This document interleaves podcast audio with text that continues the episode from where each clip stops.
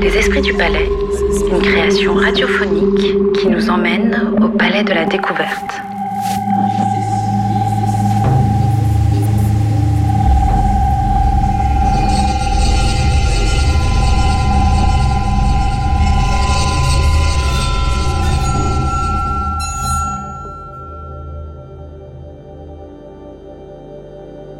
Épisode 5 La science bien vivante.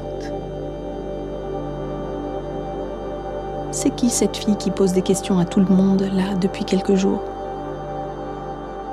Quelle fille? Bah, La fille qui pose des questions à tout le monde. Tu l'as remarqué quand même? Ah oui, peut-être. C'est une journaliste? Une scientifique? Une étudiante? Une auditeur? Ou une auditeuse? Une auditrice? Une inspectrice de police? En tout cas, elle semble être à la recherche de quelque chose. Je ne sais pas. Mais promis, je vais mener l'enquête.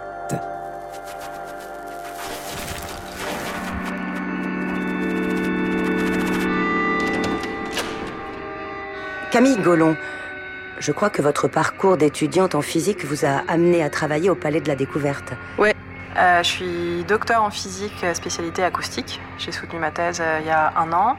Et euh, c'est pendant ma thèse que j'ai été amenée à travailler au Palais de la Découverte, donc entre euh, 2016 et 2019, dans le cadre d'une mission complémentaire de diffusion scientifique. Donc c'est l'équivalent en fait des missions d'enseignement que beaucoup de doctorants euh, font, de donner des cours, d'être aidés à la fac. Euh, moi, à la place de faire ça, j'étais au Palais et c'était pour le grand public que je donnais des exposés, euh, des scientifiques. Donc, euh, mais sur un format où évidemment c'était ponctuel. J'étais pas à temps plein ici. Le, rythme habituel, c'était à peu près euh, un week-end par mois toute l'année. Et euh, donc j'étais les, deux, premières années euh, de ma thèse quand j'étais au Palais, j'étais au sein de l'unité physique, plutôt en lien avec ma spé, c'était logique.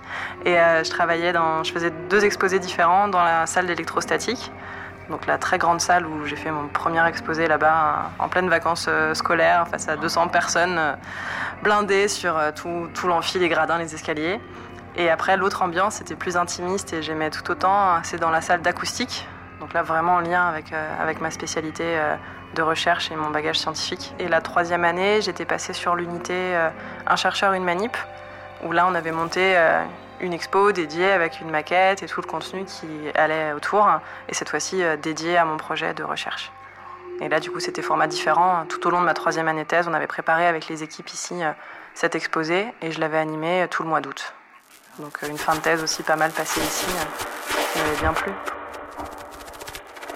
Ainsi, en tout domaine, pour acquérir de la puissance, pour diminuer ses corvées, il ne faut pas confondre avec un travail noble, pour faire reculer la vieillesse et la mort elle-même, pour briser enfin le cadre étroit où notre destin semblait à jamais enfermé, nous devons faciliter la recherche scientifique désintéressée.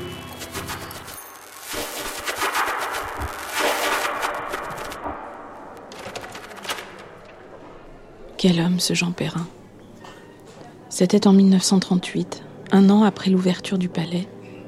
Il avait 68 ans. Il a bien mérité sa place au Panthéon. J'admire son parcours scientifique qu'il a mené jusqu'au prix Nobel en 1926. Ses recherches tous azimuts.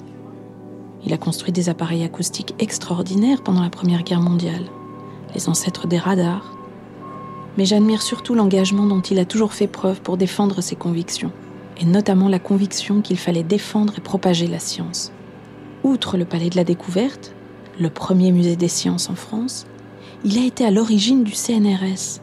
Il a été sous-secrétaire d'État à la recherche scientifique dans le gouvernement de Léon Blum. Un vrai militant, humaniste et internationaliste, au plan politique comme au plan scientifique.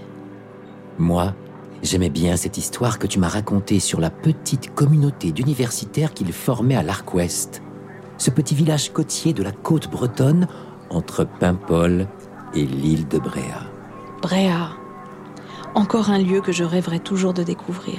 Dans les années 1910-1920, j'ai l'impression que l'Arc Ouest était un peu aux scientifiques ce que Montparnasse fut aux artistes. Un vrai lieu d'émulation et d'échange. On le surnommait Sorbonne Plage. Montrer la science en train de se faire. Sortir la science des laboratoires. Rendre manifeste la part de la science dans la civilisation. Tout ça, Jean Perrin est arrivé à le réaliser ici. Et son influence a essaimé un peu partout ailleurs. Tu penses à l'explorarium de San Francisco? Entre autres, oui. Nous sommes vraiment une référence en matière de vulgarisation pour les scientifiques et les chercheurs.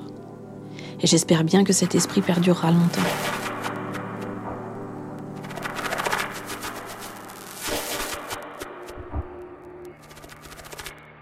Roland Lehoucq, il me semble que vous avez connu l'ancien planétarium du palais. Tiens, c'est elle, la fille dont je te parlais. Tu l'entends? Oui.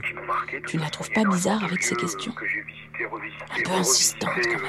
Pour avoir le plaisir de, de regarder l'expérience en train de se faire ou l'objet en train de, de fonctionner, que ce soit le son, l'électrostatique, mais il y en a un qui me tient particulièrement à cœur comme astrophysicien, c'est évidemment le planétarium et singulièrement le, le vieux planétaire, l'ancien planétaire euh, qui était là quand j'étais petit.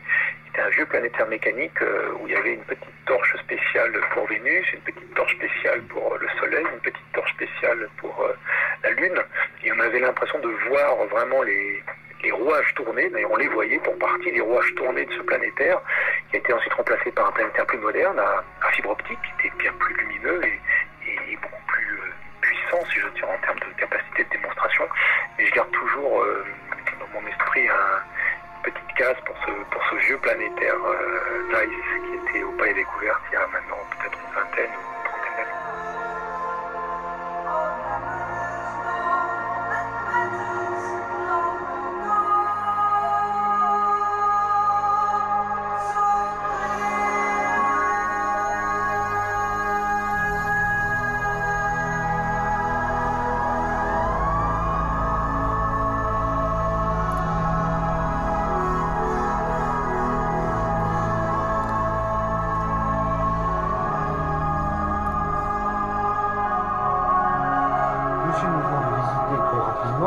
cette salle de l'énergie nucléaire. Je vous remercie de nous avoir accueillis. Je voudrais maintenant, euh, avant de terminer, vous poser une question. Voyez-vous, de nombreux jeunes garçons euh, nous écrivent en nous disant Je voudrais bien me destiner plus tard aux carrières de l'énergie nucléaire. Qu'est-ce qu'il faut leur répondre? Je pourrais vous répondre naturellement et qu'il faut beaucoup travailler, qu'il faut être sérieux, qu'il faut suivre ses professeurs. Et je crois qu'il y a autre chose. Il faut peut-être penser à ce que les créateurs du Palais de la Découverte ont voulu faire. C'est surtout éveiller les personnalités, développer le sens critique, poser des questions. Et alors, un certain nombre de ceux qui viendront dans cet établissement auront la chance de pouvoir se développer des qualités que peut-être ils ne se soupçonnaient pas. Mais ce n'est pas en suivant des voies normales, d'après des méthodes, des manuels et des choses de cet ordre. Au contraire, ce que nous cherchons ici, c'est de faire comprendre difficilement toutes les beautés de la science. Beauté, et quand j'emploie le mot de beauté, je le dis sous toutes ses acceptions, c'est-à-dire les formes, les, les spectacles et les joies plus supérieures, plus intellectuelles qu'elle peut procurer. Mais il ne faut pas se figurer, comme l'ont dit des amis étrangers, en six fun. Non, la science, c'est pas une plaisanterie. C'est une chose sérieuse et qui permet à quelques-uns d'en goûter les joies et d'en faire bénéficier les autres. C'est ainsi qu'on a eu des Faraday, qu'on a eu des Perrin et quantité d'autres savants. Et je suis convaincu que la fréquentation du palais de la découverte est de nature à développer ces possibilités. Monsieur, je vous remercie.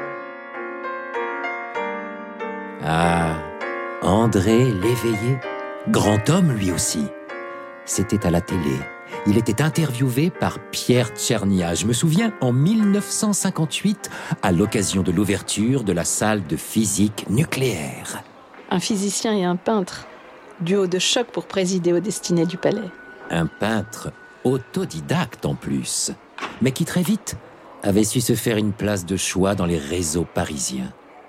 Il a peint de beaux tableaux, cela dit. Le central téléphonique de la rue Bergère, avec cette immense façade rouge vif, presque expressionniste. Moi, c'était la petite huile qu'il avait dans son bureau que j'aimais beaucoup. Une œuvre de jeunesse, peinte lorsqu'il devait avoir 25 ans. Une locomotive. C'est étonnant car la technique pointilliste y est tordue à tel point qu'on dirait presque une tapisserie. Une tapisserie qui transmet une étonnante impression de mouvement, avec cette machine fumante qui file sur les rails sous le ciel bleu, sous un soleil rouge ardent, au milieu des pins et des fils télégraphiques. Tout un ensemble de diagonales qui renforce la sensation de vitesse. Excellente analyse, ma chère. Christine Rollard. C'est bien la première fois que je rencontre une biologiste arachnologue. Quel lien entretenez-vous avec le Palais de la Découverte? Euh, Pour euh, la petite histoire, j'ai été contactée il y a maintenant euh, pas mal d'années par celle qui était une de, celles qui était dans l'équipe qui présente des animaux vivants au Palais de la Découverte, dans la partie espace science, quoi. Hein.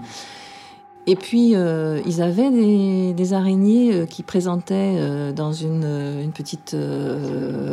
Ouais, c'était une sorte de serre. Hein.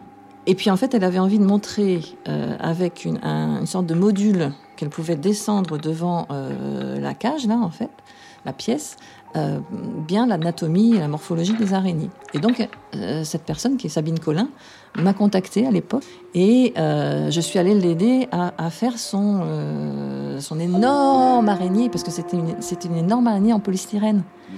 Et donc, je l'ai aidé à à ce que ça soit euh, quelque chose de euh, le plus réaliste possible par rapport à, à la morphologie d'une araignée. Donc on, on, regardait les, voilà, les yeux, les positions, la, taille, etc. Et euh, elle avait choisi de, de, présenter une araignée classique des, des jardins, c'était les diadèmes, porte-croix, euh, et qui, que les gens connaissent bien et qui est sur une toile géométrique souvent dans les jardins. Et donc du coup, ben, je l'ai aidé à faire ça et c'est comme ça qu'on s'est rencontrés et que euh, j'ai commencé à mettre le pied au Palais de la Découverte. Et à partir de ce moment-là, ben, quand il y avait des choses sur les araignées, euh, ben, ils, m'ont contacté et donc j'ai eu relation avec euh, cette équipe, hein, donc euh, avec aussi celui qui dirige un petit peu le, le petit groupe, ils sont six je crois, qui est Patrick Buisson. Ça ne m'étonne guère que ce palais ait suscité autant de vocations.